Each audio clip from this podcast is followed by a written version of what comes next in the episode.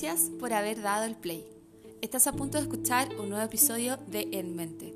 Recuerda que puedes seguirnos en redes sociales y también en el inbox dejar tus sugerencias o ideas de temas que quisieras escuchar. En Mente busca que aprovechemos esos 15 minutos de camino al trabajo, a casa, a trotar, en invertir en conocimiento. Recuerda que todos tenemos algo que aprender y algo que entregar. En mente, 15 minutos para invertir en conocimiento.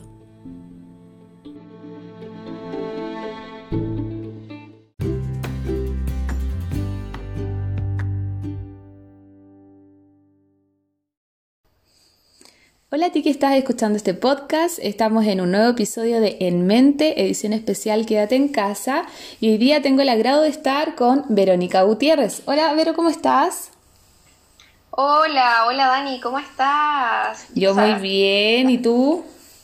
Muy bien, querida. Gracias, gracias por haber aceptado esta invitación. Les contamos que es tarde. Tratamos de planificar esta, esta reunión hace harto tiempo. Queríamos hacerlo más temprano, pero la cuarentena de verdad no está tan fácil como parece, ¿no es cierto? No, no, la verdad es que igual hay que hacer arreglines de horario porque estamos en casa, igual hay que hacer cosas de casa y y bueno, es parte de, así que, pero nos arreglamos en tiempo y nos dimos el espacio para poder conversar.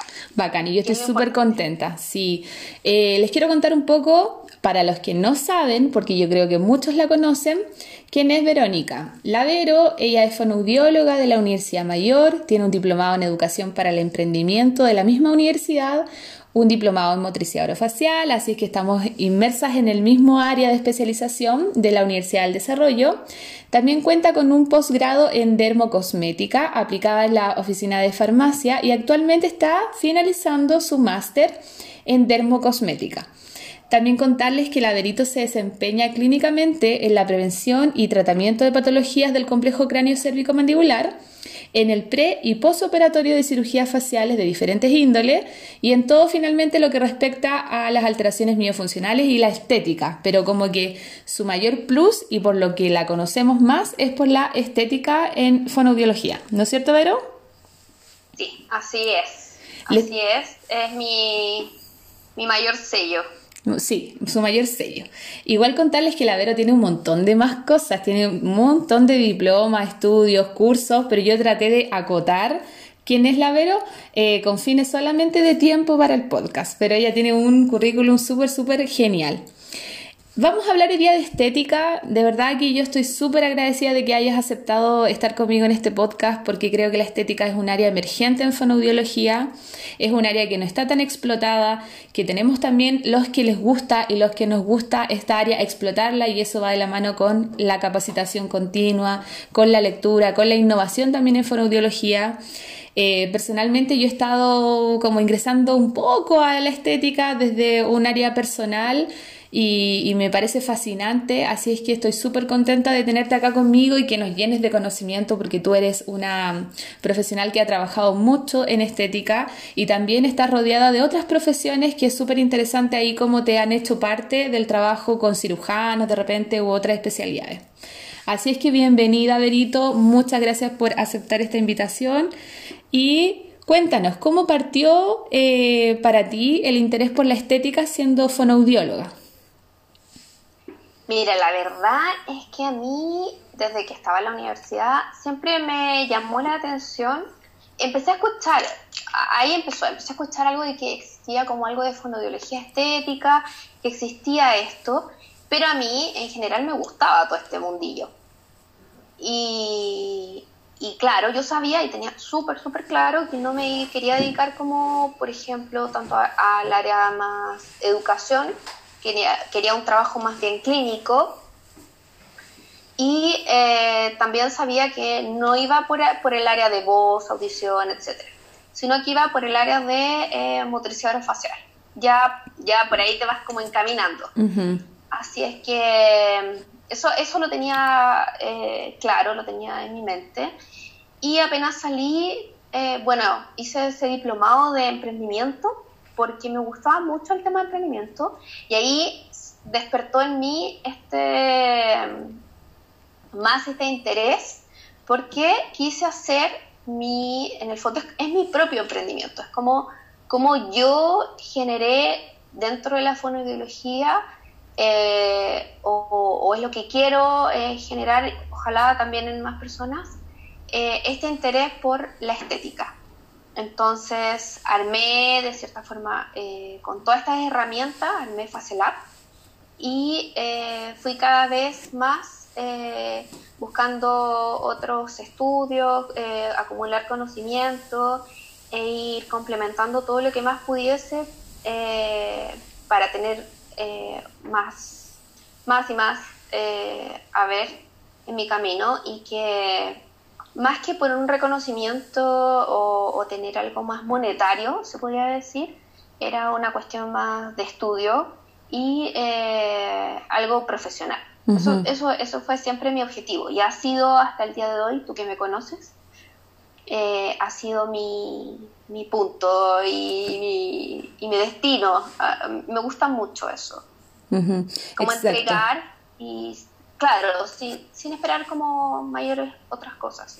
Igual yo siento que hay un factor en común en alguna cierta parte de fonoaudiólogos que entramos a estudiar fonoaudiología por diferentes razones y la fonoaudiología es tan amplia y grande y tiene tantas subáreas y dentro de esas áreas tiene más subáreas Así es. Que de repente uno la acomodó y la puede, y, si tenemos como esta vocación de innovar y queremos también hacerla más parte de nosotros, la vamos como cada vez puliendo más para que sea una profesión que de verdad queramos mucho, porque hay que decirlo, no todos los fonoaudiólogos queremos y aspirábamos a ser fonoaudiólogos de lenguaje o de audición, que eran, son como las áreas más conocidas, o de educación.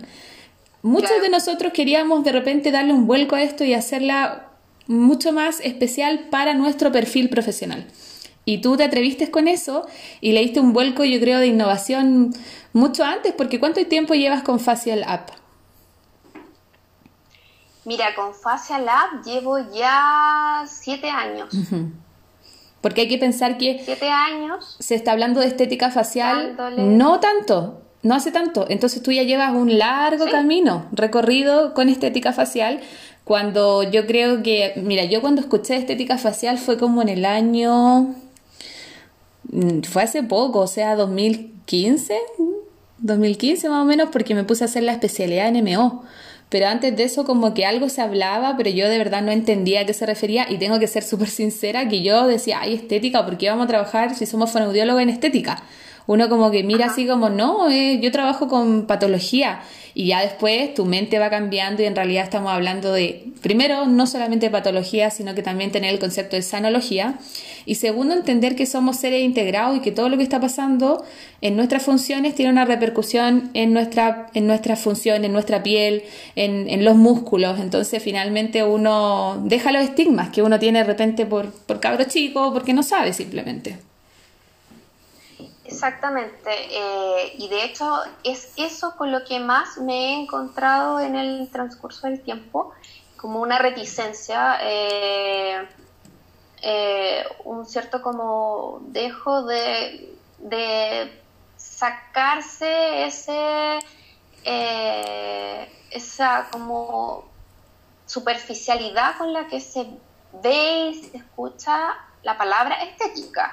Así simplemente, solo por ser la palabra y es como, no, es que es muy superficial, es que, es que no, que nosotros somos terapeutas y como que nos regimos y tenemos que ser muy estrictos, entonces, eh, pero como dices tú, sí, yo definitivamente lo reconozco, me arriesgué full con esto, eh, hace años ya que partí con Facial App eh, pero antes ya venía estudiando, eh, venía estudiando desde maquillaje, aproveché mi instancia en Francia de aprender mucho de cosmética, estaba en la cuna, eh, aprendí muchísimo con gente muy, muy capa, gente que sabía mucho. tuve esa oportunidad, busqué también las oportunidades, porque si tú quieres saber, o sea, y en otras partes del mundo está, hay muchas oportunidades. En Chile también, hoy en día también hay harta, hay harta oportunidad, harta facilidad para acceder. eh, pero en otras partes eso, eso es parte del, es del día a día. Y em, busqué, busqué, busqué y me encontré con gente maravillosa, dispuesta, eh, con un amor profundo por lo que hacen, sea lo que sea, su oficio u, eh, eh, o profesión, súper dispuesta a enseñarte y a compartir contigo su conocimiento. Y, y bueno, y aproveché esas instancias, me moví por aquí, por allá, lo pasé genial súper bien, que es lo más rico, yo creo, que, que es aprender eh, feliz, en lo que, lo que te gusta. Entonces fue así como fui construyendo el conocimiento, eh, como hormiguita, así, paso a pasito, eh, sumando, siempre sumando y aprendiendo también desde pequeños errores, etcétera, hasta que después fui aumentando y, sumando más cosas. Con otros viajes, etcétera, ya me fui como interiorizando más de cómo se mueve eh, todo esto. Y, claro, absolutamente innovando en esto y en Chile, o sea, eh, me, me, atreví porque era algo, como tú dices, desconocido, o sea, por ahí habían señales de esto, pero, pero desconocido, si lo queremos, si le queremos poner un, una palabra a, lo que significa fonodiología estética. Ibero, porque sabemos que la fonodiología estética es un subárea de la MO, pero tú también yo siento que tienes un perfil de esteticista que, va más allá de ser fonoaudióloga en estética, porque también tienes un rol dentro de otros profesionales, eh, entiendo que trabajas con otros profesionales.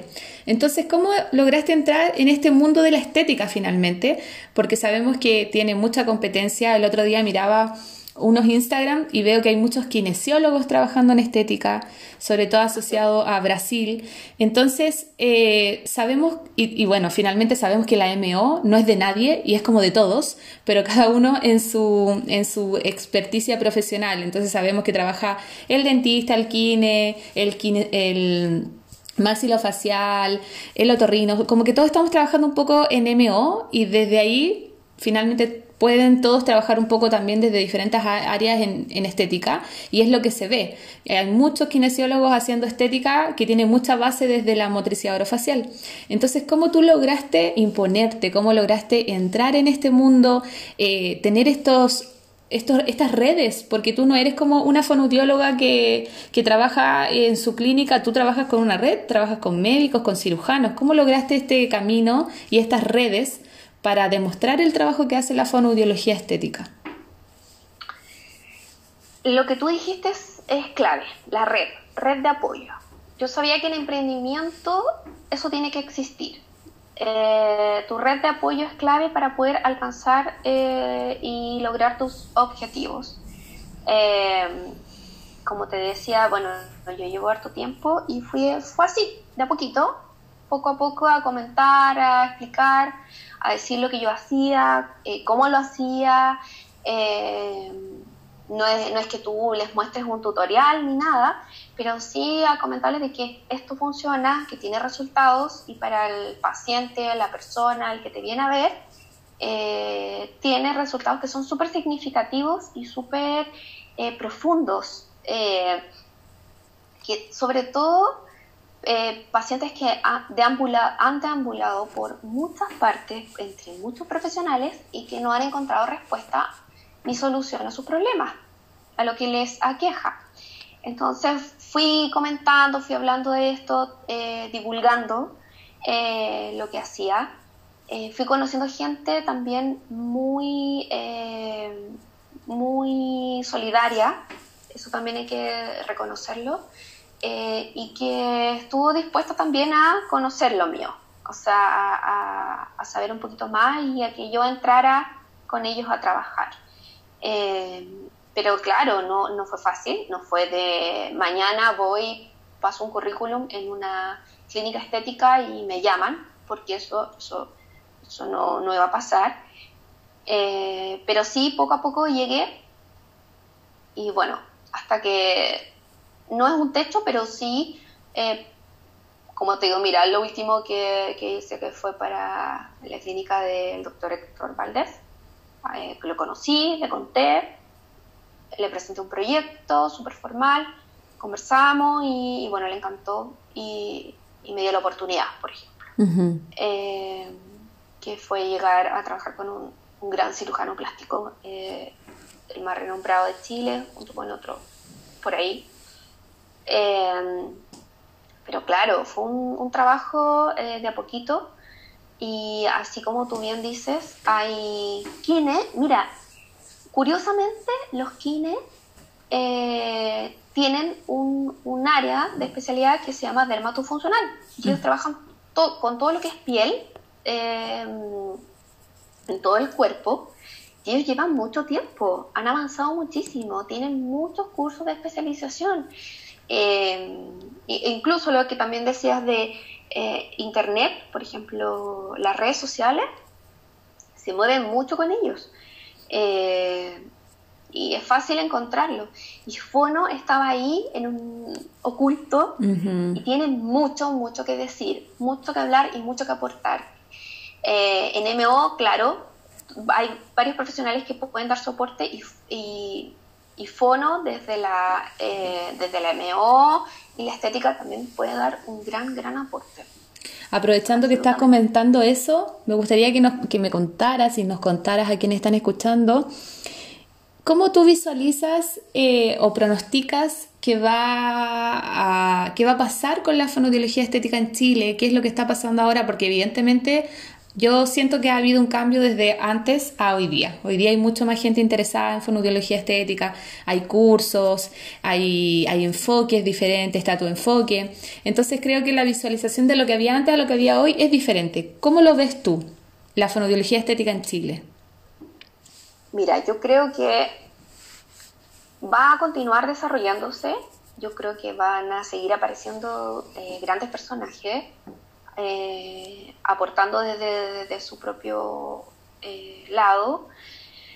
Y yo creo que sí, que, y, sobre todo hay que, más que nada, como abrirse a la posibilidad de que existe, de que se puede eh, desarrollar y que puedan trabajar en esto. Pero pienso que así como yo hice un trabajo quizá bastante más largo, esto va a, permitir en el fondo que otros ya se les acorte un poquito más la brecha, en el sentido de que lo van a conocer, ¿sí? Que ya va a estar más escuchado. Eso sería como, no porque yo sea la Vero y que, que, que abrí el... No, sino por el hecho de que ya se va a escuchar, ¿sí? Eh, en ese sentido creo que es un aporte. Y los demás van a poder ir construyendo también. Creo que sí, creo que tiene mucho por hacer todavía hay mucho, mucho que difundir. Eso sí, hay que difundir aún más. Y, en ese sentido es absolutamente eh, gratificante de que haya más personas que les interese, que no lo crean como un tema negativo que, o que no tiene nada que ver con fonobiología, porque sí. Tiene, todo que ver, sí. Yo creo que como fono sí, tiene todo que ver y como fono yo creo que hay que sentirse orgulloso también un poco, eh, no un poco harto, orgulloso de que nosotros podemos trabajar, que, que tenemos áreas y subáreas y mini sub sí. mini áreas donde podemos meternos. Tenemos un millón de áreas, sí. Eh, sí, y con mucho y con mucho profesionalismo. Entonces, hay que, hay que atreverse, de todas maneras. Yo te estaba escuchando y yo creo que y además por lo que te quise invitar, es que siento que hay un punto muy, muy importante en tu trabajo que se diferencia de otras personas que queramos a trabajar en lo mismo. Y creo que por ahí tenemos que ir. Puedo querer trabajar en MO, egresar, empezar a hacer cursos, especializarme y la educación continua que es súper valiosa, y puedo abrir una consulta y empezar a trabajar y empezar a querer recibir estos, estos pacientes y trabajar como en la individualidad de una consulta, pero yo creo que es profundamente importante hacer redes con otros profesionales. ¿Por qué? Porque el fonoaudiólogo motricista orofacial no va a servir de nada si no tiene al médico que le derive para que trabaje la función. Si tiene al otorrino que sepa que el fonoaudiólogo puede trabajar eso, si tiene al kine que diga, hoy me puede servir además que este paciente, además de que yo lo vea, también lo vea un fonoaudiólogo. Entonces, hacer estos nexos y no nos quedemos encerrados solamente como que el resto de los fonos sepamos que hacemos esto, sino que el resto de la comunidad de salud sepa que el fonoaudiólogo participa en esto, porque es súper sabido todos los maxilofaciales, si hay una disfunción temporomandibular, mandan al kine, como sagradamente. O por años, el, no sé, el neurólogo había una parálisis facial al kine. Y yo, y muchas veces así como que la gente me dice, ay, pero si esto es nuestra área, no es de ellos.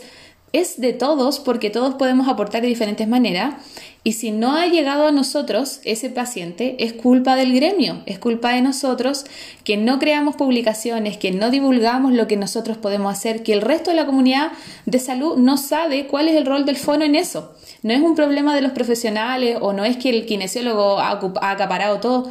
Lamentablemente o, o favorablemente, ellos tienen muchos más años que nosotros y se han preocupado de investigar. Entonces siento que es súper valioso lo que tú has hecho, porque como tú decís, es un trabajo más de hormiga, fue un trabajo quizás más lento, pero tú no estás con más fonoaudiólogos trabajando estética solamente, sino que tú estás con otros profesionales que saben lo valioso que es tu trabajo y que les va a servir. Y eso yo le llamo el enfoque integrador, que por ahí tenemos que buscar los fonoaudiólogos, sobre todo los DMO, buscar que se nos consideren un enfoque integrador.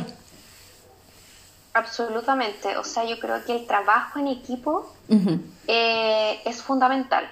O sea, pensar que somos únicos en esta tierra y, no, y, solo nosotros podemos resolver ese problema, eh, yo creo que no es el, no es el camino. Es partir mal, sí. Creo que, no, yo creo que hay que abrir la mente, eh, abrir y abrir el conocimiento para, pero no, no para, en el fondo, para sentir van a, van a gloriarse, sino para compartirlo, para decir, mira, ¿sabes qué? Yo puedo hacer esto, esto me resulta, eh, te puedo apoyar en esta parte. Exacto. y, y, tú me apoyas en esto, yo hasta aquí puedo llegar, yo necesito que tú me ayudes con esta parte para que eh, juntos resolvamos este, esta situación o este problema que aqueja a este paciente. Entonces, eh, el trabajo en equipo yo creo que es fundamental. Y sobre todo, o sea, ojalá tuviésemos la suerte de tener un muy buen equipo eh, y que todos los profesionales se ayuden y sepan que hasta aquí llegas, hasta aquí puedes, pero ahora le toca al otro y así sucesivamente pasando entre los profesionales para que todos entreguen su granito de arena. Exacto. Porque finalmente, o sea, nosotros como terapeutas eh, eh, buscamos que nuestros pacientes eh, se sientan mejor, se sientan bien, eh, se sientan contentos. Eso es. Entonces, yo creo que el enfoque integrador es fundamental. Es fundamental. sí.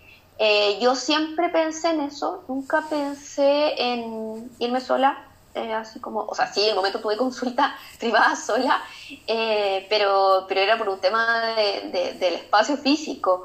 Pero no, siempre trabajé con redes y la gente que me conoce Em, desde, desde, mira, nivel redes sociales, marketing, hasta eh, médico, cirujano, eh, todas las profesiones, las profesiones del área de la salud, em, que son amigos y conocidos en esto, eh, siempre busqué eso. Y, eso es lo que yo creo que, que, que sí o sí que tenemos en estos tiempos, es eso. Yo creo que si queremos sacar adelante a nuestros pacientes o pacientitos, como decía una gran amiga de la universidad, eh, es un trabajo conjunto y qué rico compartir entre todos, porque es la persona la que va a salir feliz. Y nosotros también, en el fondo, porque hicimos nuestro trabajo y nos sentimos contentos por ello. Y es gratificante. Pero, ¿y dónde puede trabajar el fonoaudiólogo que se dedica a estética? ¿Cuáles son las áreas o, hacia dónde puede apuntar una persona que dice, ya, quiero formarme en estética y quiero buscar ahora una pega y hacia dónde debe apuntar, cuáles son las áreas laborales que tienen como opciones. Mira, desde la clínica estética, que, se llama clínica estética, que es el lugar donde se ve todo lo que son tratamientos eh, eh, invasivos o no invasivos, me refiero hasta, o sea, hasta cirugías, y que tienen desde, desde, no sé, un peeling, una atención dermatológica, por ejemplo, cosmetológica, de esteticista, hasta un cirujano plástico. ¿Ya? Eso es lo que podríamos llamar generalmente, y es lo que se llama generalmente una clínica estética. Podrías tocar puertas ahí. También podrías llegar ya a equipos eh, más grandes eh, en lo que es hospital y en lo que es clínica privada, eh, donde hay áreas que son de estética. y sería ideal lograr conformar el equipo ahí. ahí también podrías buscar con quién trabajar. Ahora, si nos vamos como a nichos un poco más solitarios, eh, podría ser directo con eh, un ortodoncista, eh, directamente con un cirujano maxilofacial o solo con un cirujano plástico, con quien más, por ejemplo, o con dermatólogo, ¿te fijas? O sea, si es que nos vamos a como a nichos más pequeños, pero sí tienes puertas, de todas maneras.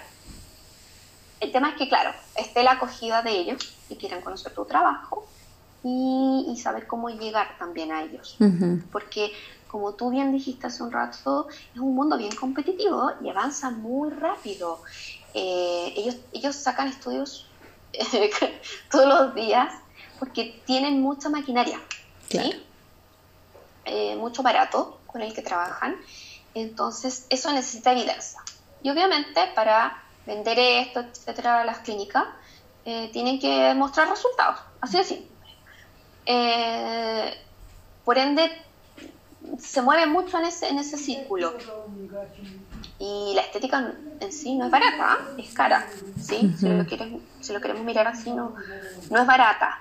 Eh, también es algo que muchas personas no pueden acceder o acceden a tratamientos de bajo costo, eh, quizás no tan especializados, eh, eso también hay que decirlo. Eh, son realidades, son realidades que, que el profesional debe saber, pero por sobre todo yo creo que puertas van a ver. Es uno el que tiene que ir y tocar la puerta y moverse.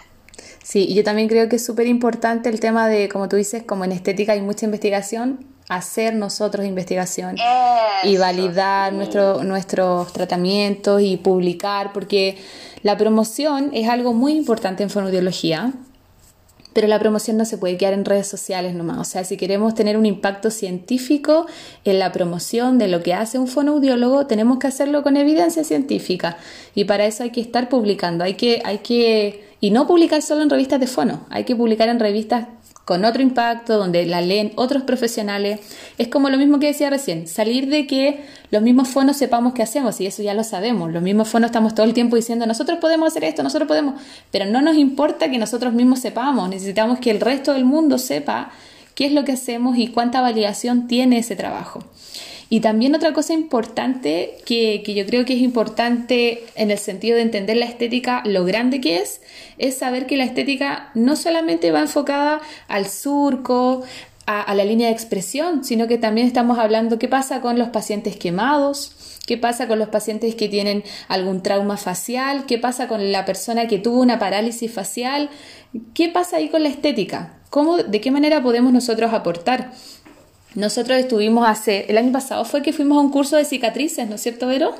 Sí, sí, el año pasado, sí. Claro, y ahí veíamos como el impacto que hay y que podemos hacer como fonoaudiólogo en el trabajo de las cicatrices y ambas hemos tenido eh, la fortuna de ya trabajar en cicatrices y ver los resultados. Entonces, cuando hablamos de estética facial, fonoaudiólogos que pueden ser de pregrado de repente que están escuchando, no estamos hablando solamente de la estética facial del surco, de la línea de expresión, estamos hablando de eso y de muchas otras cosas más.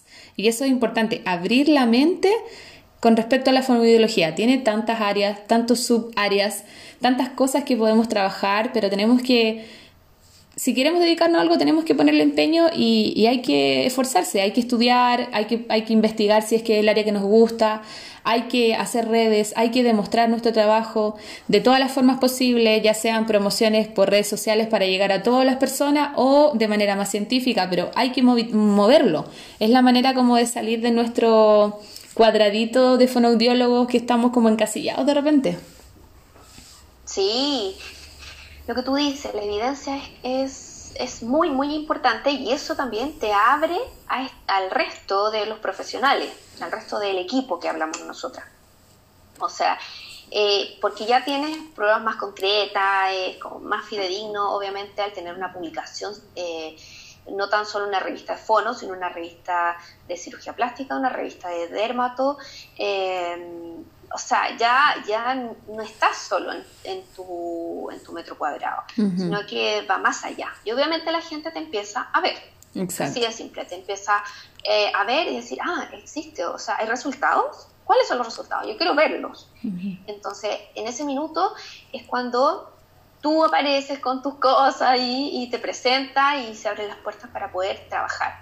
Eh, necesitamos, necesitamos ir más allá de las redes sociales. Ojalá ojalá mucha gente se interesara en esta área, eh, porque necesitamos manos, o sea, eh, somos poquitas y, la verdad es que es harto trabajo, sí. Eh, tú y yo sabemos que requiere mucha dedicación, mucho, mucho tiempo, esfuerzo y, queremos, queremos que más gente se sume a esto. Mientras más, mejor y bienvenidos sean para poder crear estas instancias científicas que son muy, muy eh, relevantes, eh, que, como les digo, abren puertas.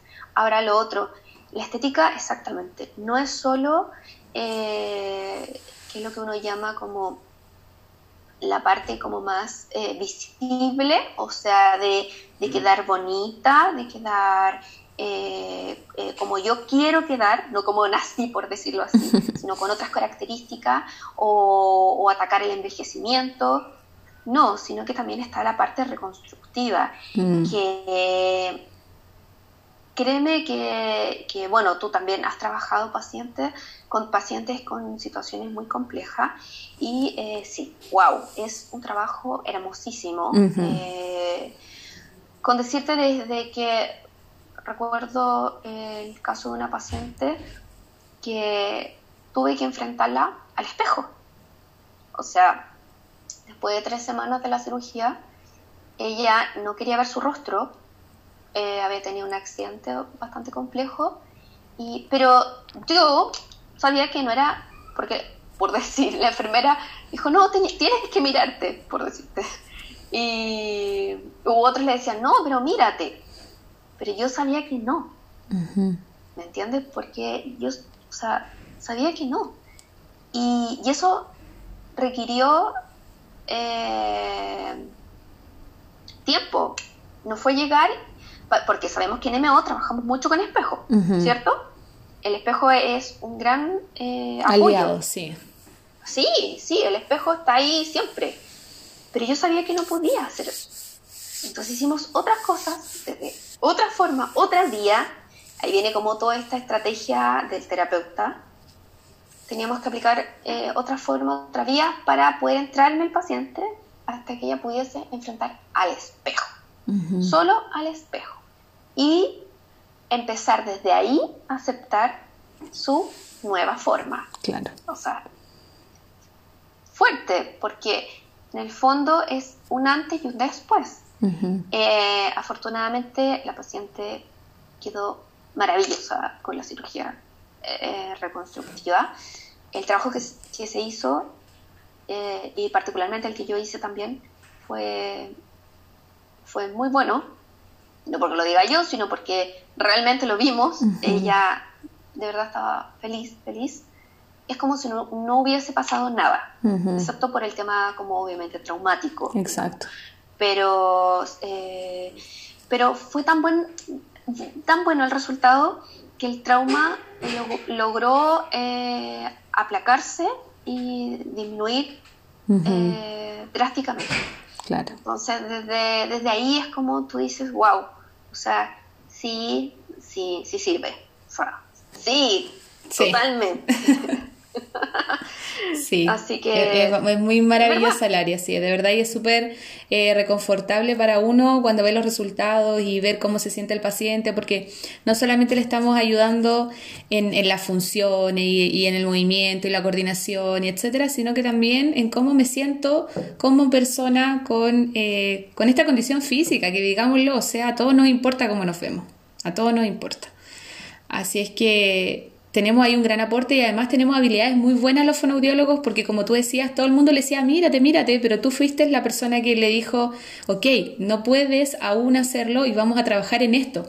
Entonces tenemos esa habilidad también comunicativa, tenemos esa, esa delicadeza de ver los detalles, de, de hablar diferente porque no somos... Eh, simplemente terapeutas, sino que tenemos otras habilidades, sobre todo por el objeto de estudio de la fonoaudiología, que es lo comunicativo.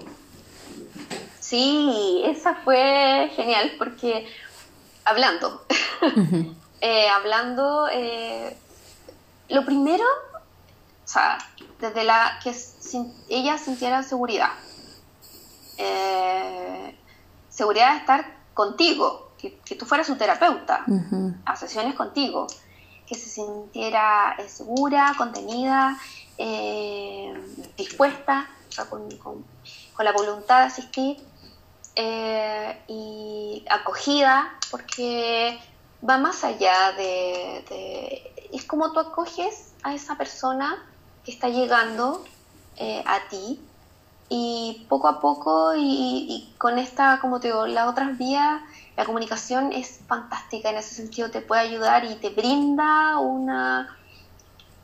Te, abre unas posibilidades maravillosas de poder eh, de poder contactarte con el otro.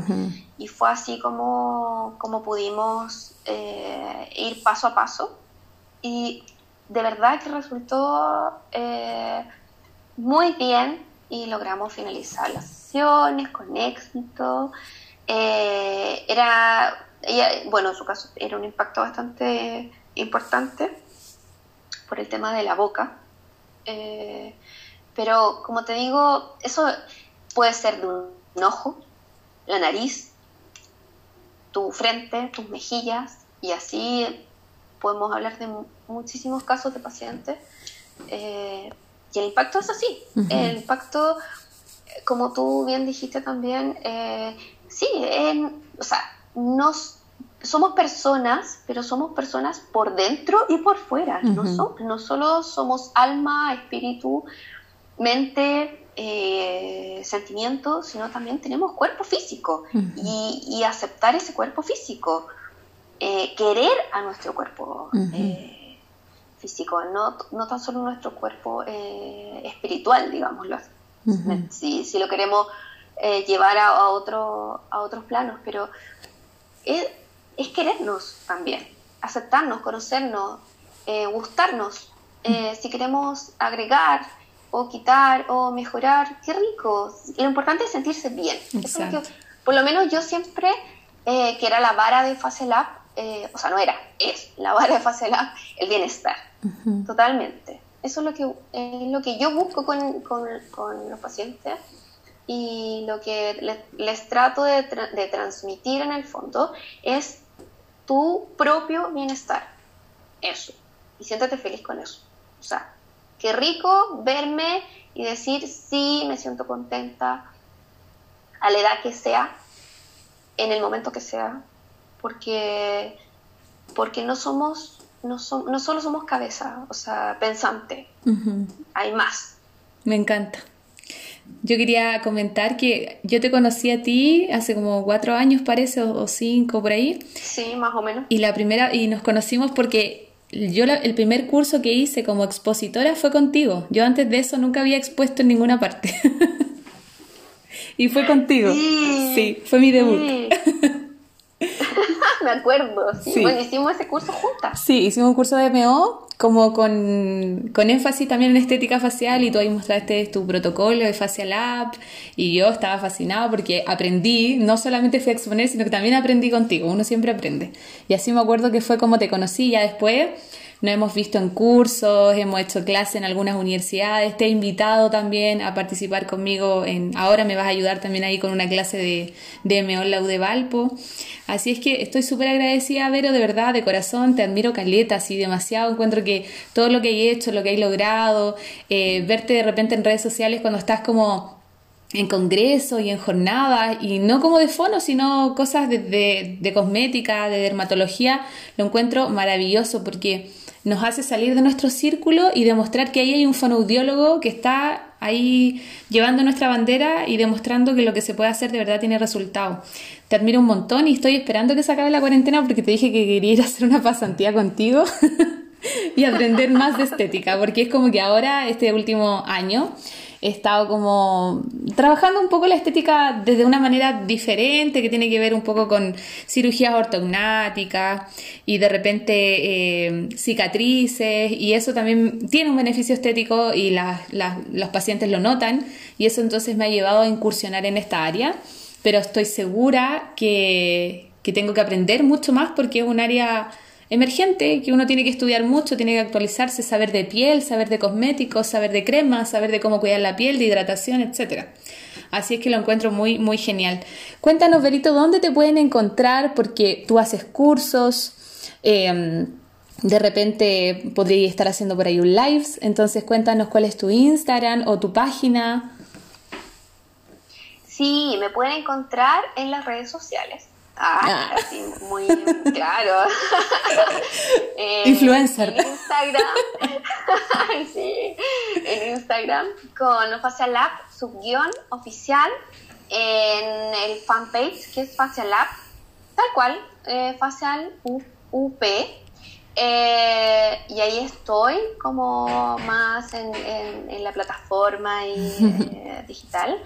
Eh, también los que me quieran escribir pueden escribirme a facelab.gmail.com eh, eh, miren, en verdad yo por, por, algún motivo o por algún contacto, si es que alguien desea saber, yo siempre tengo mis canales abiertos a todos.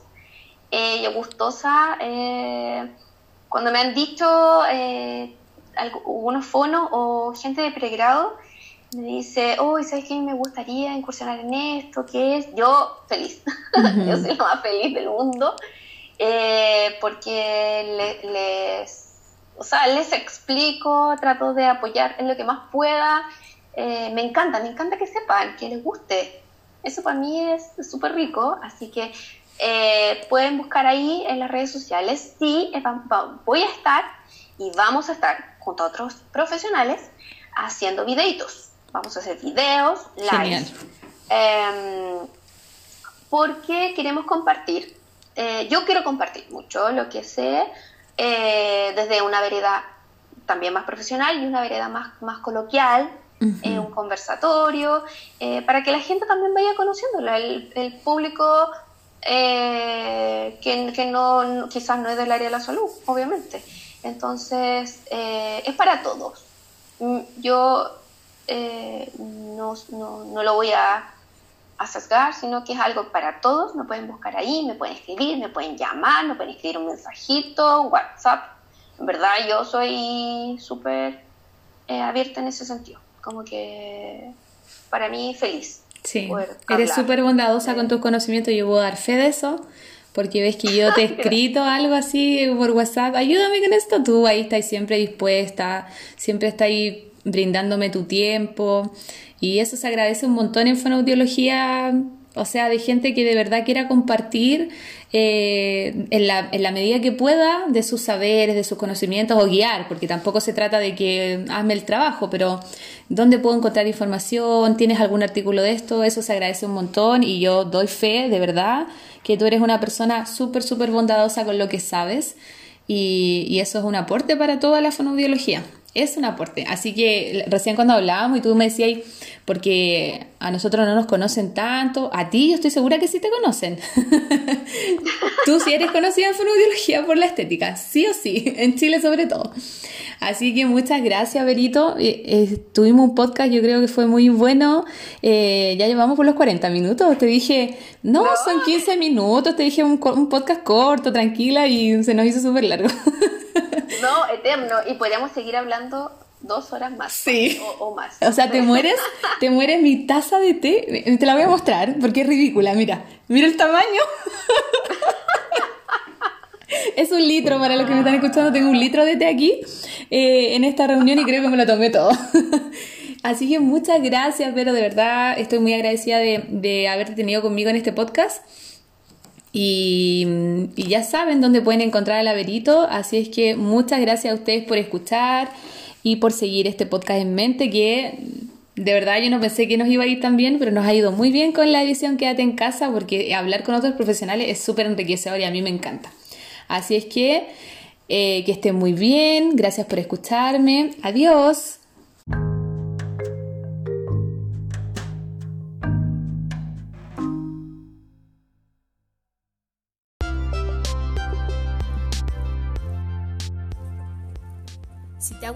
Podcast, comparte en redes sociales y sígueme en mente.info o elige-amamantar.